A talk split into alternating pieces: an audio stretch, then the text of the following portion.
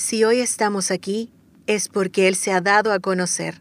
Bienvenidos a una nueva edición del programa Conociendo a Dios, junto a Marcelo Gatica y el pastor Jacobis Aldana.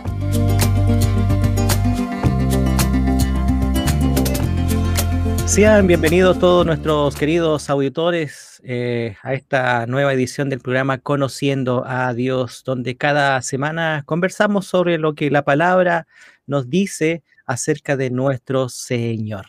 Les recordamos que pueden encontrarnos en nuestras redes sociales como Ministerio Armonía y en nuestra página web eh, www.armonía.cl.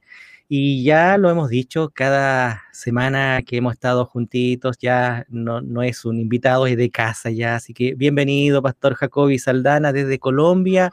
Eh, allí toma ese tiempito en todo su trabajo eh, ministerial allí, pastoral, en, la, allí con la iglesia, pastor. Así que muy bienvenido una vez más a compartir este espacio de enseñanza. Marcelo, gracias, mi hermano. Eh, contento por una entrega más de Conociendo a Dios y esperando también que sea de bendición y provecho para los oyentes en esta hora. Sí, hemos estado, Pastor, conociendo eh, varios, eh, digámoslo así, eh, los episodios que hemos visto, los atributos de nuestro Dios. Es un poquito lo que cada programa vamos avanzando, entendiendo que en cada programa e-, ese atributo no lo estudiamos tan profundamente, pero hemos estado ahí, gracias al Señor y a, nuestros hermanos que nos han comentado un poco de, detalles eh, y por supuesto algunos atributos que no se conocían, porque claro, la Biblia, como hemos visto en sí, no muestra este o dice este es atributo, no, no dice eso, pero en general cómo se, el Señor está, cómo Él actúa, podemos ver cada uno de sus atributos, pastor. ¿Qué nos dice al respecto? Sí, y yo creo que parte del gran avance que hemos tenido estudiando ah, eh, o avanzando en esta serie ha sido precisamente la idea de que conocer a Dios no es algo místico, es algo que proviene de la palabra de Dios. Y es el ejercicio que hemos estado haciendo. Si ustedes lo han notado, eh, los oyentes ahora, todos eh, los atributos comienzan con una definición y luego Marcelo siempre pregunta, ¿y cómo vemos eso en la Biblia? Esa es la primera pregunta que nosotros debemos hacernos siempre. ¿Dónde está eso en la escritura? Y ha sido eh, parte del ejercicio que hemos hecho. Eh, ¿Cómo podemos ver en la palabra de Dios cada uno de los atributos que hemos estado abordando en cada programa? Y eso tiene que darnos la tranquilidad de saber que eh, precisamente la fuente por medio de la cual estamos conociendo a Dios es lo que Él ha revelado para conocerle. No estamos buscando en otro lugar. Y eso es importante. Y es importante especialmente en una era en la que la verdad es atacada, en la que las personas crean sus propias verdades, en la que hay tanto relativismo, tanta subjetividad, que nosotros podamos contar con una palabra que es absoluta, que nos declara de manera expresa lo que Dios es y que eso es sin error, eso tiene que darnos a nosotros un sentido de certeza abrumador. Y lo que hemos visto, Pastor, estos días también ha sido un poco de cómo cambia nuestra perspectiva de adoración, nuestra perspectiva de cómo vemos a nuestro Dios, eh, cómo lo, lo, vemos tan cercano en tantas oportunidades y cómo el Señor se manifiesta, cómo Él actúa y, y está cercano, está ahí presente con nosotros. Así es. Ese ha sido el otro aspecto interesante. Nosotros sí. no solo hemos estado viendo a través de la Biblia, qué dice Dios acerca de sí mismo, sino qué dice acerca de nosotros y cómo interactuamos con esa realidad. Y la conclusión a la que hemos llegado al final de cada episodio ha sido definitivamente Dios nos llama a adorarle. Él es digno de adoración. Es digno de adoración porque Él es un Dios trino que ha revelado en su plan la salvación, que es un Dios omnipotente, omnipresente, que es un Dios eh, eh, trascendente, que es un Dios santo, etcétera, etcétera. Entonces, eso creo que ha sido de gran provecho. Amén, pastor. Bueno, para todos nuestros hermanos que han estado eh, siguiendo cada capítulo de, este espacio que es Conociendo a Dios y otros hermanos también que a lo mejor en el camino han, han, estado o se han integrado a, la, a escuchar, a ver este, este tiempo y para ello le hemos hecho un resumen y esperamos que lo pueda ir viendo los, los capítulos anteriores. Está, recordarles que están a través de nuestra la plataforma, a través de Facebook y a través de YouTube están cada uno de ellos, así que le invito para que haga allí, vea y, y, escuche y comparta también con sus amigos, con su congregación. Siempre es importante que no nos quedemos con ah, los recibillos, sino que lo podamos compartir con los hermanos, con la familia. A veces no está el tiempo, pastor, y, ahora, por ejemplo, cuando estamos, eh, que es la radio o el horario que se emite este, este espacio a esta hora, eh, a veces el trabajo, el estudio es complicado, pero en la noche, en la tarde, con la tranquilidad pueden ahí volver a retomarlo y a veces, como el pastor nos ha dado también algunas citas bíblicas que podamos tenerla presente allí para ir conociendo más a nuestro Dios. En este capítulo, Pastor, veremos eh, uno de los atributos que creo eh, muy conocido, ¿cierto? Que en muchas oportunidades nosotros lo hemos dicho, eh, lo hemos predicado, lo hemos visto, que es la soberanía de nuestro Dios, este atributo, la soberanía. Y bien usted lo dijo, Pastor, siempre la primera pregunta es, ¿qué significa que nuestro Dios sea soberano o, o se manifiesta o, o se revela como eh, eh, esa soberanía? Yo quiero usar una definición del pastor John Piper que me parece simple pero contundente. El pastor John Piper dice, y cito, cuando decimos que Dios es soberano, queremos decir que es poderoso y autoritario hasta el punto de poder anular todos los demás poderes y autoridades. Básicamente, ese es el fin de la cita. Básicamente lo que está diciendo Piper es que Dios es soberano, significa que Dios es el Señor y gobernador de todo lo que existe, de todo lo creado. Eso sería una forma simple de entender lo que significa la soberanía de Dios.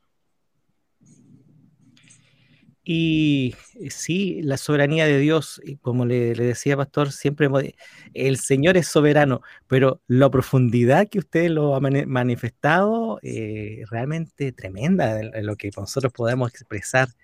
Pero esta soberanía, por supuesto, la podemos ver como eh, es en la palabra del Señor, en la Biblia. Allí vamos a la fuente, como bien lo decía usted, y donde vamos a encontrar cómo el Señor se manifiesta en su soberanía, cómo Él también expresa esa soberanía y cómo también Él, a través de nuestros eh, profetas y quienes estuvieron allí presentes con el Señor, eh, pudieron conocerla. Sí, bueno, mira, y, qué bueno que podemos llegar a este punto, porque creo que eh, finalmente se habla mucho de la soberanía de Dios, pero se piensa muy poco acerca de qué dice la Biblia al respecto porque creemos que la soberanía de Dios es como un atributo por defecto, que se da por, por, por sentado.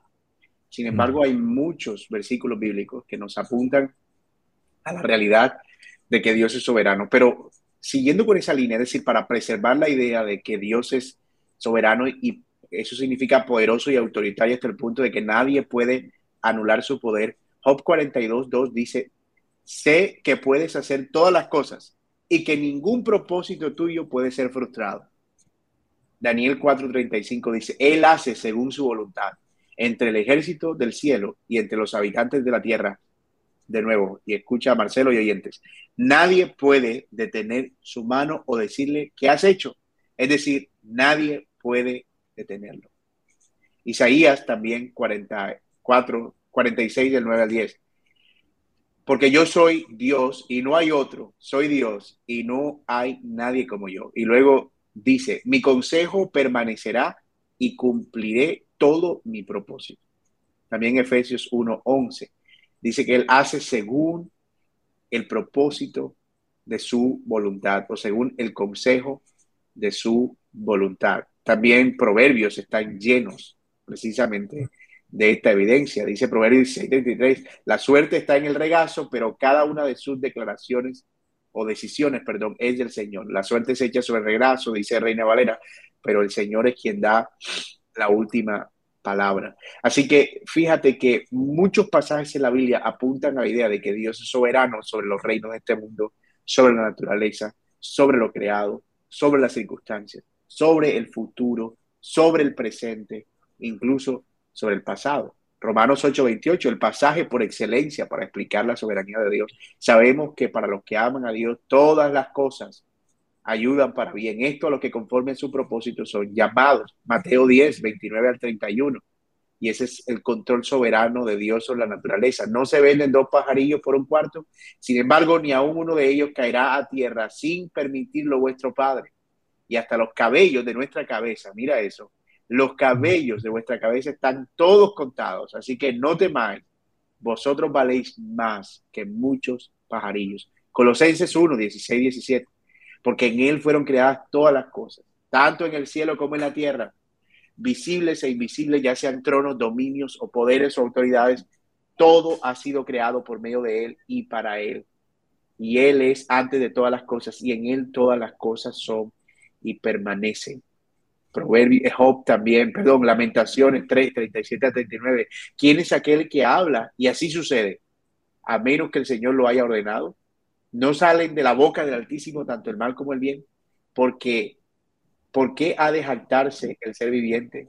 Sea valiente y enfrente sus pecados. También Hechos 4, 27 y 28, porque en verdad en esta ciudad se unieron tanto Herodes como Poncio Pilato juntamente con los gentiles y, el pueblo de Israel contra tu santo siervo Jesús, a quien tú ungiste para hacer cuanto tu mano y tu propósito han predestinado que sucediera. Efesios 1, 4. Él es soberano en la salvación, según nos escogió en él antes de la fundación del mundo, para que fuéramos santos y sin mancha delante de él en amor. Y creo que he leído más pasajes aquí que en otras ocasiones. La razón es una. La soberanía de Dios no es solo un atributo limitado a un aspecto, que a veces creemos que Dios es soberano solo para salvar. No, Él es soberano para todo. Y todo eso eh, está bajo su dominio. Decía el doctor Sproul, eh, fallecido ya, Arcis Sproul, director de Ministerios de Ligonier, si existe, y voy a parafrasear lo, lo que él ha sugerido en alguno de sus escritos, si existe tan solo una molécula en el universo que esté fuera del control soberano de Dios, entonces Dios no es Dios. No hay nada que esté fuera del control soberano de Dios. Y la Biblia lo afirma categóricamente. Aquí podemos ver, pastor, eh, un poco de nuestra, mm, eh, de lo que el Señor, eh, o como, como hijo ahora de Él, podemos estar delante de un Dios todopoderoso y soberano que, no, ahora para nosotros, en nuestra, eh, nuestra posición delante de, este atributo, pastor, ¿cómo lo, lo, podemos ver ahora? ¿Cómo el Hijo del Señor tiene que mm, ver la soberanía de Dios como atributo de nuestro Dios en cuanto a nuestro andar, nuestro caminar, en, cuanto a cómo tenemos que actuar o qué decisiones tenemos que dar o hacer? Imagínate, Marcelo y oyente, nosotros estamos interactuando con la soberanía de Dios todo el tiempo.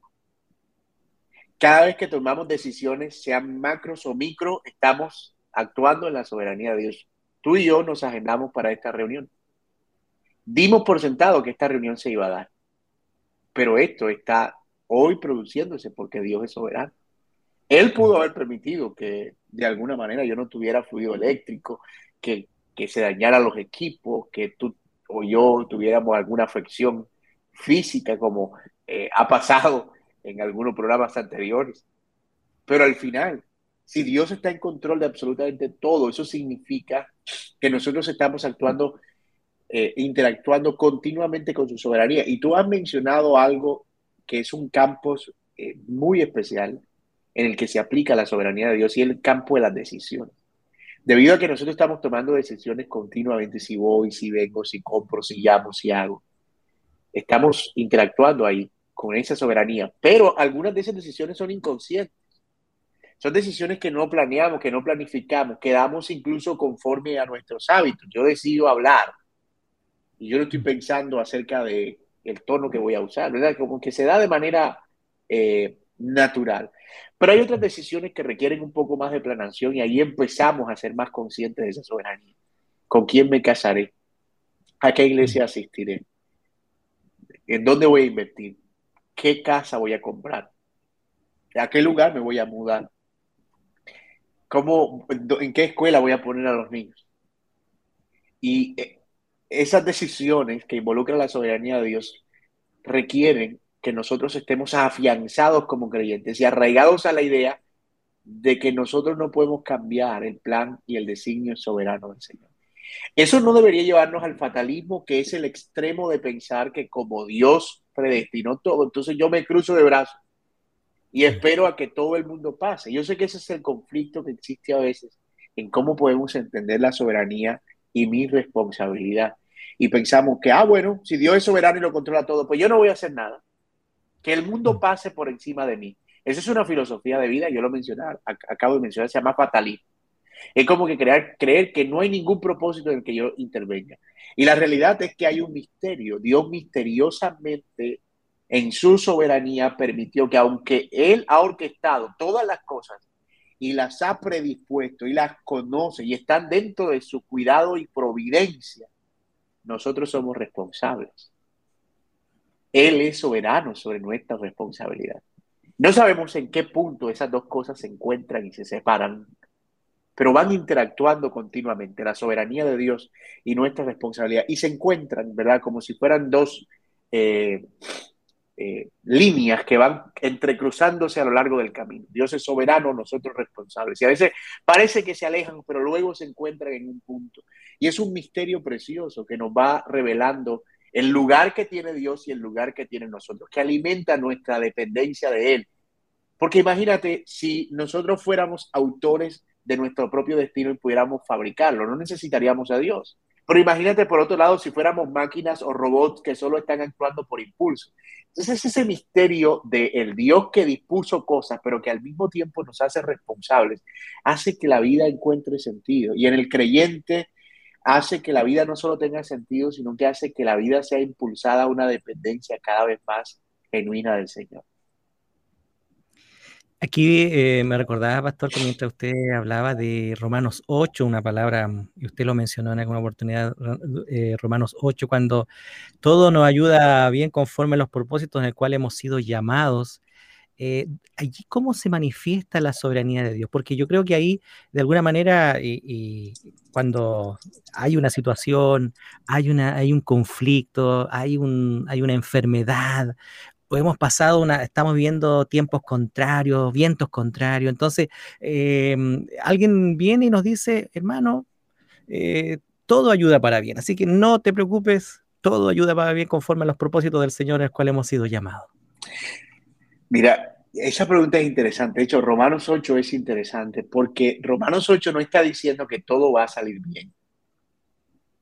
Eso es importante entenderlo. Romanos 8 lo que dice es que todo va a obrar para nuestro bien conforme al propósito de Dios. Y a veces el obrar para bien puede ser que algo salga mal de acuerdo a lo que nosotros esperamos para nosotros poder aprender algo del Señor para ser más santo. La disciplina a veces no parece eh, causa de gozo, pero el Señor la permite porque da fruto apacible de justicia. De modo que yo trato de ver la soberanía de Dios y es algo que eh, me informa la escritura, como la manera en la que Dios establece el día que nazco y el día que muero. Y en medio Dios está moviéndose de modo que va perfeccionándome a través de diversas situaciones y circunstancias con el propósito de que yo pueda llegar a ser cada vez más conforme al Señor Jesucristo. Eso da una tranquilidad impresionante, enorme. No es fácil de aplicar eso a la vida, porque al final uno siempre está viviendo el momento y en, en el momento duele. En el momento la situación es caótica, en el momento hay confusión, en el momento hay incertidumbre. Uno quisiera tener certeza, uno quisiera no tener que llorar, uno quisiera no tener dolor, y aunque muchas veces nosotros no podemos ver lo que Dios está haciendo en ese momento, lo que necesitamos es alejarnos un poco para tener el panorama más amplio. Y ese panorama más amplio es ese que provee Romanos 8. Él los escogió, Él los va a glorificar. Y entre esa escogencia y esa glorificación hay un camino de altibajos, ¿verdad? En el que Él está llevando a cabo su plan. Dios nunca dijo que eso iba a ser una línea recta entre el ser predestinado y el ser glorificado. Él lo que dijo es, el que los escogió y los predestinó hará que todo lo que haya en el medio obre para bien. ¿Para cuál bien? Para este bien, el bien de ser glorificados, el bien de llegar a la eternidad. Y una forma en la que lo ilustro es acerca de algo que me sucedió hace algún tiempo cuando estaba todavía soltero. Yo no, yo no tengo mucha, eh, no tengo mucha eh, eh, fijación, o no es que sea muy amigo de las atracciones de hierro, o me generan cierta ansiedad pero recuerdo que en esos tiempos yo estaba como conquistando a, la que hoy es mi esposa y yo necesitaba mostrarme como alguien valiente y me dijeron, mira, vamos a subirnos a, a la montaña rusa. bueno, vamos a subirnos a la montaña rusa. Y recuerdo que yo me subía y, y yo veía que eh, eso, la gente bajaba y subía y era una cosa, eh, una adrenalina increíble. Y cuando el hombre me está poniendo los arneses, el auxiliar, eh, yo empiezo a hacerle preguntas. Y digo, ¿E-, ¿eso es seguro? Sí. ¿Y cuánto tiempo tienes tú haciendo este trabajo? No, tantos años.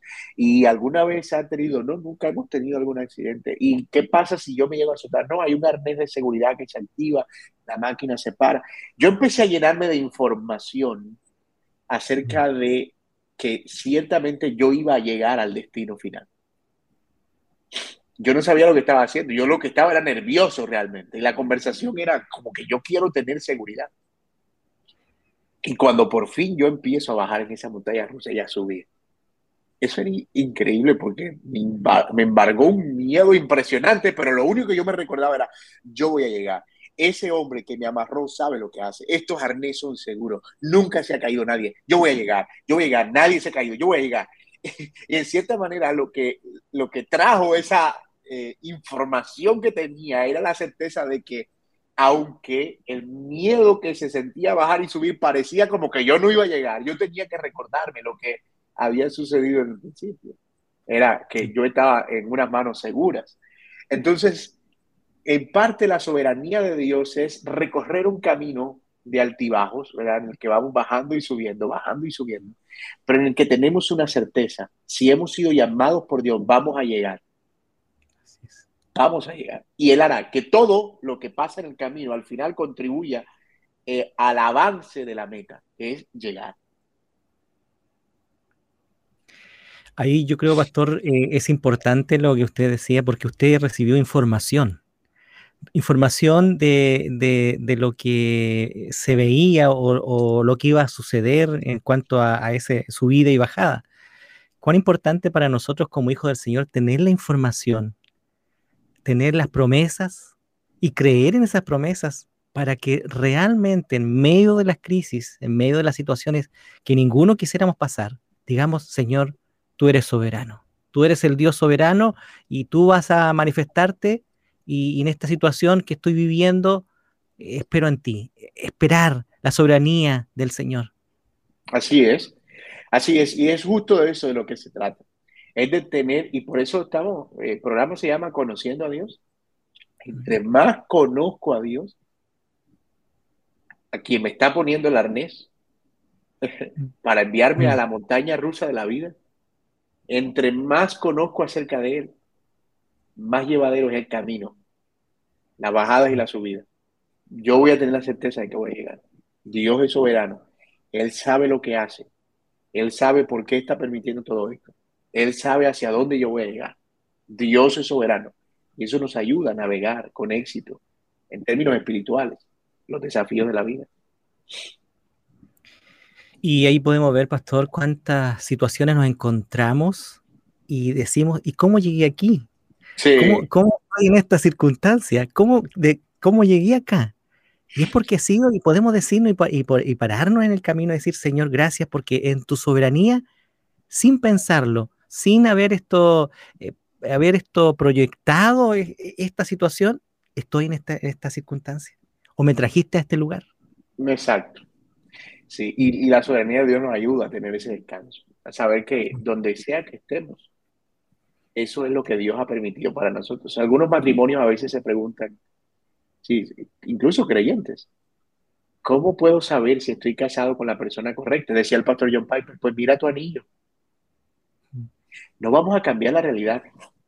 La soberanía de Dios es lo que determina que tenemos una realidad Y esa es la realidad que estamos viviendo. En esa realidad tomamos malas decisiones. En esa realidad Dios trae consecuencias de esas malas decisiones. En esa realidad sufrimos. En esa realidad lloramos. En esa realidad padecemos. Eh, pero esa es la realidad. No existen mundos paralelos en Dios. Algunos se imaginan eh, la vida como un montón de oportunidades y de caminos. Y que ellos escogen uno, pero que si hubiesen escogido otro, tal vez estarían en otra circunstancia. Y no funciona así. Así funciona en el universo cinematográfico de Marvel, donde están Capitán América y todo esto. Y ellos viven en millones de mundos paralelos y dicen, ah, en este universo pasa esto, en este universo. Algunos creyentes viven como si vivieran en universos paralelos. Entonces, eso es lo que produce él. Y si yo hubiera hecho esto, ¿qué habría pasado? Si yo no me hubiese casado con esta persona, ¿dónde? No, no existe un si hubiera, existe un lo que hay porque esa es la realidad y el mundo en el que Dios nos está permitiendo vivir. Eso nos ayuda, entender eso nos ayuda a vivir con más contentamiento, a dejar de estar quejándonos todo el tiempo de, ay, si yo no hubiera hecho, no, si tú tomaste una mala decisión, eso es lo que está pasando y eso es lo que Dios permitió en su soberanía. ¿Qué puedo aprender yo de aquí, Señor? Esa es la pregunta. ¿Qué me estás enseñando aquí? Esa es la pregunta. Yo creo, Pastor, usted dijo algo tan muy clave, muy clave en muchas circunstancias de muchos de nuestros hermanos que quizás pudieran estar en este instante pensando, si hubiera yo hecho esto, si yo eh, habría estado presente, si habría ido con mi esposo eh, eh, y, mi esposo todavía estado, habría estado vivo. Muchas preguntas que a lo mejor pueden venir pensando en nuestra, tal vez en qué pasó, por qué sucedió esta situación. Sí, eh, eh, eh, y eso es verdad, Marcelo. Pero, pero fíjate que eso trae un tormento inagotable. Sí. Es una autoinflicción de, de, dolor porque ¿qué cambia eso en la realidad? Nada. Más bien deberíamos aprender a ver la realidad que Dios está permitiendo como algo que viene de parte de Dios. Señor, esto es lo que tú has querido para mí ahora. Esta es tu soberanía en mi vida. Y yo quiero recibirla. Amén. Amén. Pastor, eh, eh, cuando ya mostramos o estamos mirando la soberanía de nuestro Dios, este atributo, eh, ¿cómo muestra nuestro pecado y realidad ante Dios? Bueno, creo que hemos adelantado bastante a la respuesta a esa pregunta, pero creo que el pecado está en, Muchas veces nosotros creemos que somos los dueños de nuestro propio destino. E, esa es una de las mentiras que se nos dice ahora en esta era postmoderna. Tú eres el arquitecto de tu propio destino. Tú fabricas lo que tú quieres para tu vida. Y sí, en parte nosotros nos esforzamos, ahorramos, hacemos un plan aquí y allá y diseñamos lo que nosotros esperamos que sea la vida. Pero esos planes están en manos del Señor. Nosotros somos conscientes que somos llamados a planificar pero que al final nuestro futuro está en manos de Dios. Entonces, a veces nos creemos esa mentira y empezamos a vivir a la luz de que los planes de Dios son más pequeños que los nuestros, que nosotros tenemos mejores ideas.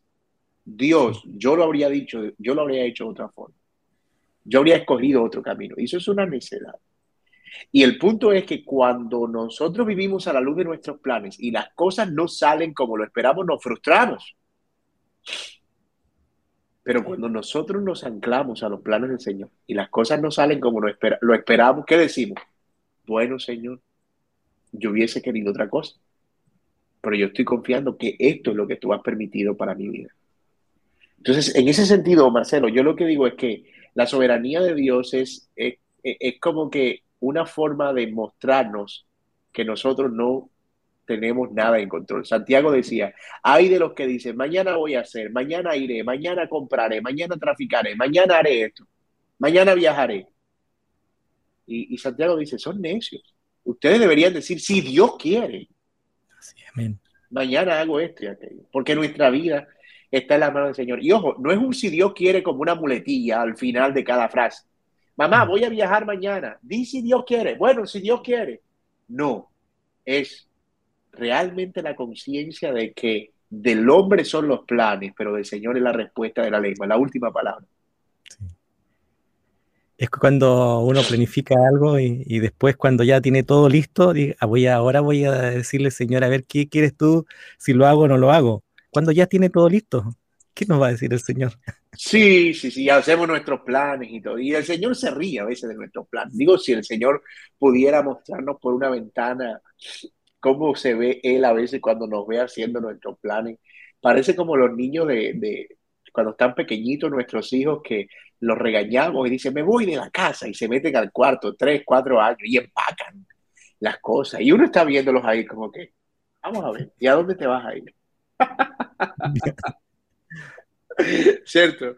Y ellos están como que, estoy bravo, me voy, yo no quiero vivir en esta casa. Así ah, que bien, bueno, adelante, dale, bien pueda. Mm. Yo creo que a veces armamos nuestros planes como nuestros hijos pequeños cuando están enojados.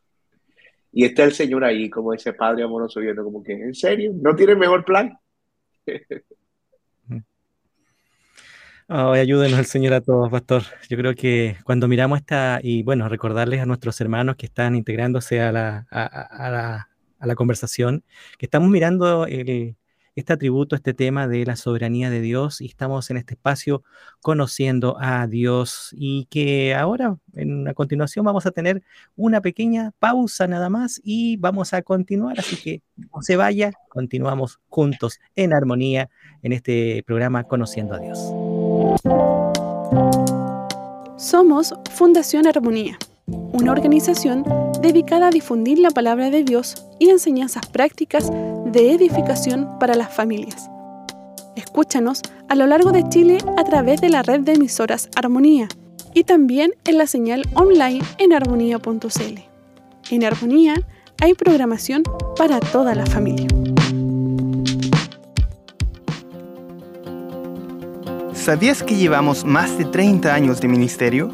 Sí, de la mano de Dios Hemos estado por más de 30 años llevando la palabra de Dios a través de las ondas radiales a todo Chile. Conoce más de nosotros en www.armonía.cl, donde también encontrarás noticias, reflexiones y también puedes volver a escuchar todos los programas radiales. Aunque sea una larga y angosta franja de tierra, estamos muy cerca. ¿Cómo? Cada vez que sintonizas Armonía, te conectas con locutores e invitados de todo Chile, porque si tenemos a Cristo, todos tenemos algo que compartir. Armonía, unidos en Cristo. Continuamos, continuamos compartiendo este tiempo de enseñanza. Eh, que, o programa Conociendo a Dios. Hoy estamos mirando el atributo, la soberanía de Dios. Habíamos dicho en el segmento pasado de que a veces en esta hora o en este espacio no podemos profundizar tanto en los atributos, eh, pero sí ya gracias al Señor hemos estado conociendo cada uno de ellos en cada programa y ha sido, creo, una tremenda bendición de ir y, para ustedes también, eh, estimados hermanos, auditores, que el deseo de, de ir conociendo más a nuestro Dios. Eh, Pastor eh, Jacobis, estamos juntitos, seguimos juntitos eh, compartiendo y, una de las preguntas em, de la soberanía de Dios en la vida práctica del hombre, ¿cómo hoy día podemos frente a su soberanía nosotros poder o cómo se manifiesta esto práctico? Ah, ya hemos adelantado también algo de eso, pero hablamos de las decisiones, ¿verdad? Que cómo nos ayuda a entender la soberanía de Dios en nuestras decisiones definitivamente nos ayuda a tomar decisiones más informadas, más basadas en la palabra de Dios y más confiando no tanto en los resultados, sino en ser fieles al Señor. Cuando entendemos que Dios es soberano, entendemos eh, también que podemos tomar decisiones que van a salir tal vez según lo planeado, o puede que no, pero al final nuestro llamado es ser fieles. Por ejemplo, podemos tomar la decisión de pues, qué sé yo, mudarnos a otra ciudad. Eh, en el sentido de, hay alguien que no tiene una iglesia, ¿verdad? Y está orando y dice, mira, yo voy a tomar la decisión de mudarme a una ciudad donde voy a congregar. Él está siendo movido por una, por una, por una razón. Y esa razón es ser fiel al Señor y alimentar su alma espiritualmente. Pero resulta que al mudarse de ciudad, no consigue el trabajo que esperaba. O tal vez no hay una escuela adecuada para los hijos o tal vez no se adapta al clima. Y entonces empieza a preguntarse, no debí tomar esa decisión. No, la realidad es que Dios es soberano sobre esas situaciones. Y si tú tomaste esa decisión basado en la fidelidad, en el llamado a congregarte y alimentar tu alma y la de tu familia, tú puedes estar tranquilo que esas circunstancias están en el control del Señor. Tú puedes decir, Señor, tal vez las cosas después de esta decisión no salieron como esperaba, pero yo confío en que fui fiel y tú eres soberano sobre él. Otra área en la que vemos práctica la soberanía de Dios es el área del sufrimiento, ya mencionamos algo. Casi siempre estamos tratando de encontrar una respuesta para el sufrimiento. ¿Por qué permites esto en mi vida? La respuesta corta es Dios es soberano, sí, y quisiéramos siempre que se nos evaluara, o se nos explicara, o se nos desmenuzara esa idea porque incluso hasta a veces la usamos nosotros cuando vamos a consolar a otros. Ay, tranquilo, Dios es soberano. Sí, pero ¿qué quiere decir eso? Sí. Lo que queremos decir es que en el sufrimiento Dios está produciendo un fruto. Lo que queremos decir es que Dios puede estar usando ese sufrimiento para llevarte a confiar más en Él. Que Dios puede estar usando el sufrimiento para que experimentes consuelo. Que Dios puede estar usando el sufrimiento para que al experimentar consuelo puedas consolar a otros que Dios puede estar usando ese sufrimiento para hacer que otros oren por ti y así Él se la gloria. Muchas cosas Dios en su soberanía puede estar haciendo. La soberanía de Dios nos ayuda a sobrellevar el sufrimiento, pero también la incertidumbre por el futuro, especialmente en días tan caóticos como los post pandemia. ¿Qué va a pasar con el mundo? ¿Qué va a pasar con los mercados? ¿Qué va a pasar con la bolsa? ¿Dónde debo invertir? Todas esas preguntas a veces bombardean nuestra mente y nos ayudan, nos llevan a una desconfianza que deshonra al Señor. Y ahí es donde debemos llegar a la conclusión, Señor, yo no sé qué va a pasar en el futuro, pero sí sé algo, tú eres soberano. No sé quién será el próximo presidente de mi país, pero yo sé algo, nadie puede resistir tu voluntad. Tú eres soberano. Entonces, fíjate en cuántas áreas prácticas nosotros pudiéramos llevar a cabo la crianza de los hijos. Yo tengo hijos pequeños, 11 eh, y 9 años. Y cuando uno ve pecado en ellos, una de las cosas que uno piensa es, Señor, ¿qué va a ser de ellos? ¿Cómo, cómo vas a obrar en sus vidas? Y a veces llega temor, porque uno ve pecados y dice, y uno los proyecta y uno dice, wow, este muchacho, Señor. Pero luego uno entiende que nuestro llamado es ser fieles ahora, en criar a nuestros hijos en disciplina y amonestación del Señor, enseñarles el Evangelio, y descansar en que es que Él es soberano, que la salvación es del Señor, y Él habrá de salvarlo en algún momento. Dice el Señor, yo lo pongo en tus manos. La soberanía de Dios también tiene un campo de acción en la salvación en la iglesia y la misión de la iglesia. ¿Cuántos pastores están sufriendo porque no ven sus iglesias crecer? Pero Dios es soberano. ¿Quién salva a la gente sino Dios? Así es. ¿Quién afirma a, los creyentes sino Dios?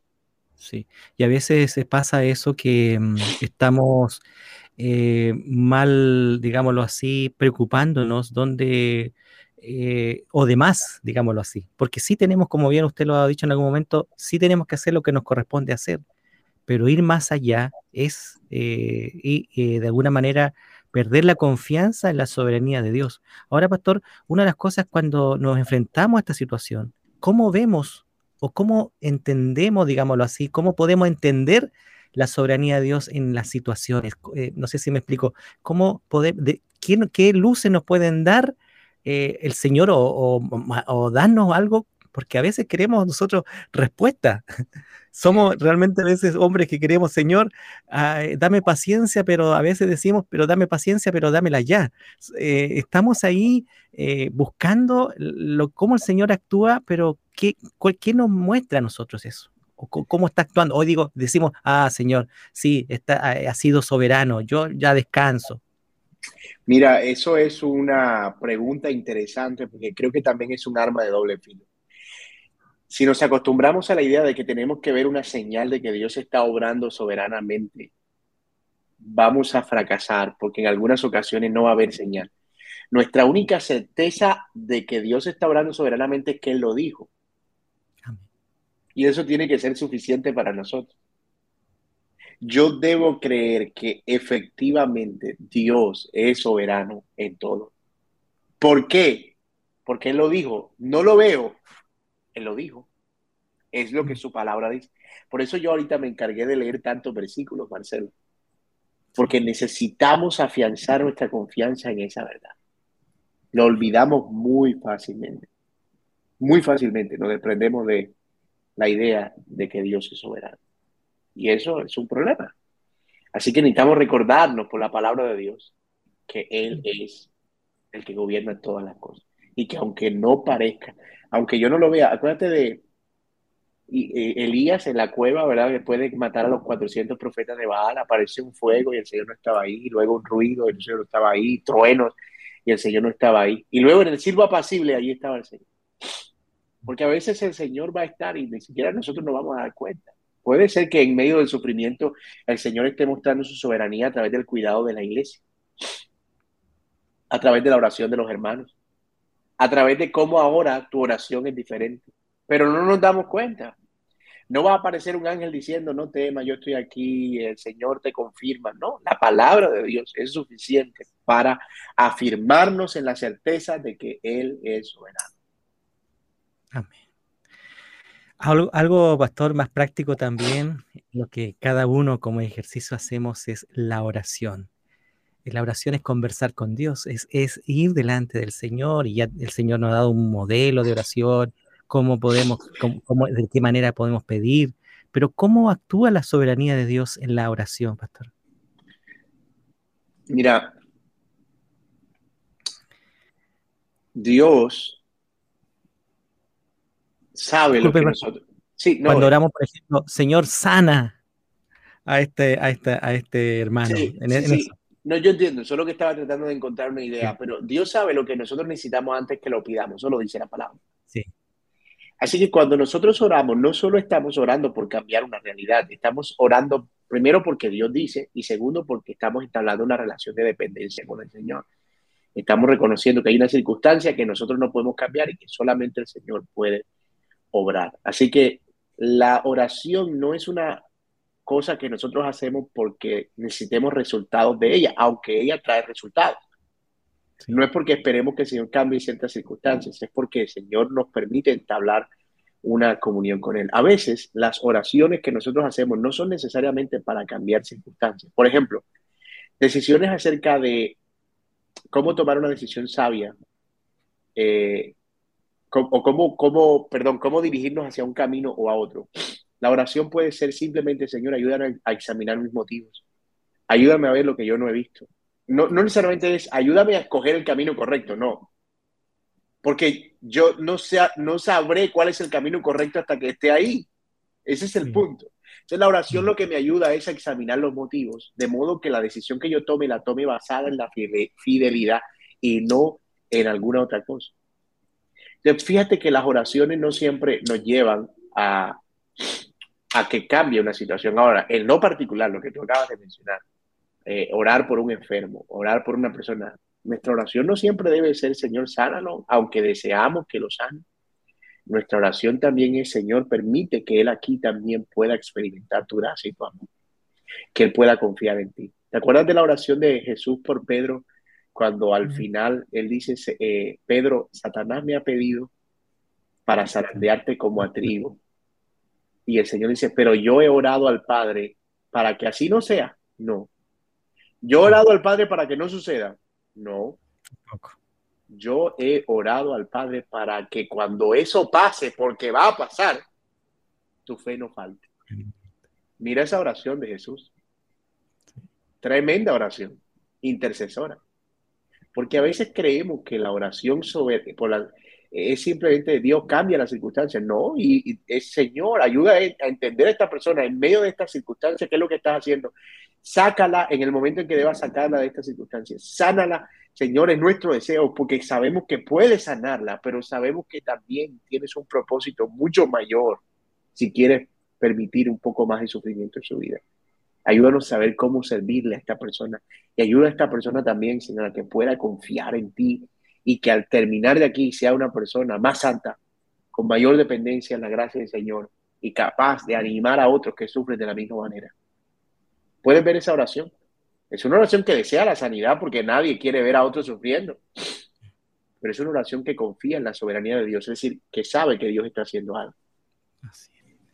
Una de, las preguntas, pastor, que, que, siempre estamos compartiendo en cada uno de sus atributos es eh, cómo el Evangelio nos reconcilia con Dios a través de este atributo. Mira, yo quiero volver otra vez a la Biblia. Efesios capítulo 1 dice que el Señor nos escogió en Él antes de la fundación del mundo para que fuésemos santos y sin mancha, según el puro afecto de su voluntad. La soberanía de Dios es el sustento del Evangelio. La razón por la que el hombre no puede salvarse a sí mismo es porque el hombre no es soberano sobre su propia vida, necesita un salvador.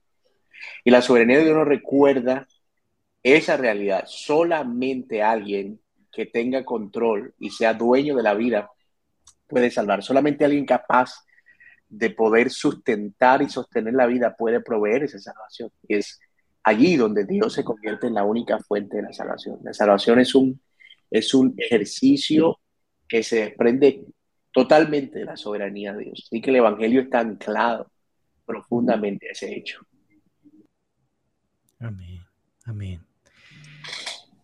Eh, había mencionado, Pastor, algunos, eh, algún libro que, también eh, relata y de, muchos de nuestros hermanos, autores, sobre la soberanía de Dios. Algo parece que había dicho al principio y donde daba una, digámoslo así, una respuesta al significado de la soberanía de Dios.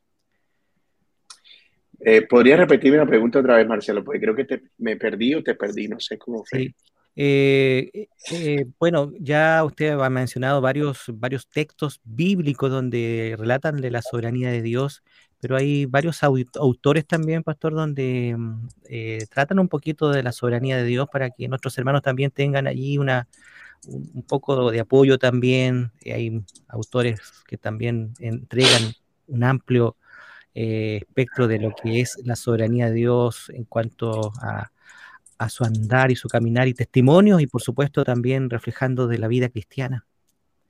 Eh, hay un libro, de hecho, creo que, eh, o hay una serie que del doctor Arcis Sproul que se llama Escogidos por Dios, que nos muestra el aspecto aplicado de la soberanía de Dios en la salvación. Ese es un libro muy, muy recomendado que podría servirnos para para poder ver ese aspecto de la soberanía de Dios aplicada a la salvación, escogidos por Dios. De hecho, el libro eh, está en, impreso, pero también hay una serie con videos y audios y cursos, de hecho, alrededor de ese libro.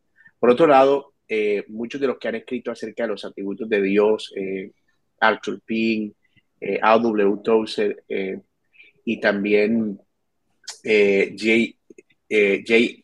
Packard, ellos han escrito eh, varios libros acerca de los atributos de Dios que ah, tratan especialmente del libro de la o del tema de la soberanía de Dios, que también nos ayuda a ver como que esa majestad del Señor controlando todas las cosas. Entonces yo diría que esos recursos podrían ser muy, muy útiles y nos ayudarían a seguir ampliando todo ese entendimiento de un tema tan importante. Amén. Le recordamos a nuestros auditores, hermanos que nos están mirando a través de las plataformas, que usted, si no alcanzó a escuchar todo el programa completo o quiere volverlo a oír este capítulo, lo puede hacer a través de nuestro sitio web www.armonía.cl o a través de nuestras plataformas, a través de Facebook y YouTube. Ahí está la posibilidad también de poder volver a oír este tiempo de enseñanza. Pastor, palabras al cierre de, este capítulo y de, cómo también podemos hacer un resumen eh, de lo que es la soberanía de Dios. Eh, yo creo que una de las principales reflexiones que traemos de esta, o que tenemos, o con las que nos quedamos de este, de este programa, es que podemos mirar al cielo y descansar, que hay alguien controlándolo todo que ante toda la incertidumbre que nosotros podamos experimentar por cualquier circunstancia en la vida, ya sea política, una decisión, un asunto de salud, la crianza de los hijos, el futuro, la economía, etcétera, nosotros sabemos que hay un Dios soberano que está controlando todas las cosas según el designio de su voluntad y que al final Él llevará a los suyos según ese mismo propósito a donde Él planeó llevarlo desde el principio. Y eso tiene que traer descanso y gozo a nuestro corazón. Dios es soberano, mis amados hermanos. Esperamos que todos nuestros hermanos, eh, yo creo que hemos recibido, hemos aceptado, pero también hemos, eh, y algunos de, de, quienes están en la sintonía pueden decir, ahora sí voy a, he entendido la soberanía de Dios y voy a comenzar a descansar en ella. Eh, muchas gracias, Pastor Jacobis, por este tiempo de enseñanza, donde estamos estudiando los atributos de Dios, para cada día conocerle más. Pastor. A ti, Marcelo, gracias. Siempre es un placer conversar sobre estos temas y nos vemos en una próxima entrega de Conociendo a Dios. Amén. Muchas gracias por su sintonía y esto fue Conociendo a Dios.